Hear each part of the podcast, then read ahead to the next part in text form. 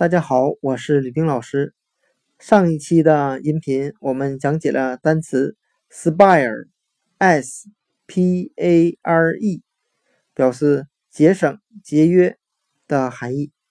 我们这一期的音频来讲解 spare 它的第二个含义：多余的、剩余的。我们这样来联想这个单词这两个意思之间的关系。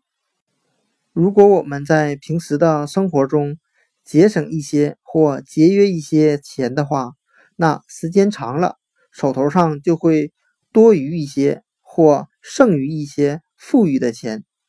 那由多余或剩余这些富裕的钱，我们就可以联想到多余的、剩余的含义。今天我们就可以通过单词 spare。S P A R E，它的第一个含义节省、节约，来记忆它的第二个含义多余的、剩余的。平时多节约或节省一些钱，日后我们就会多一些剩余的钱或余付出来的钱。单词 spare，S P A R E 的第二个含义多余的、剩余的。就讲解到这里，谢谢大家的收听。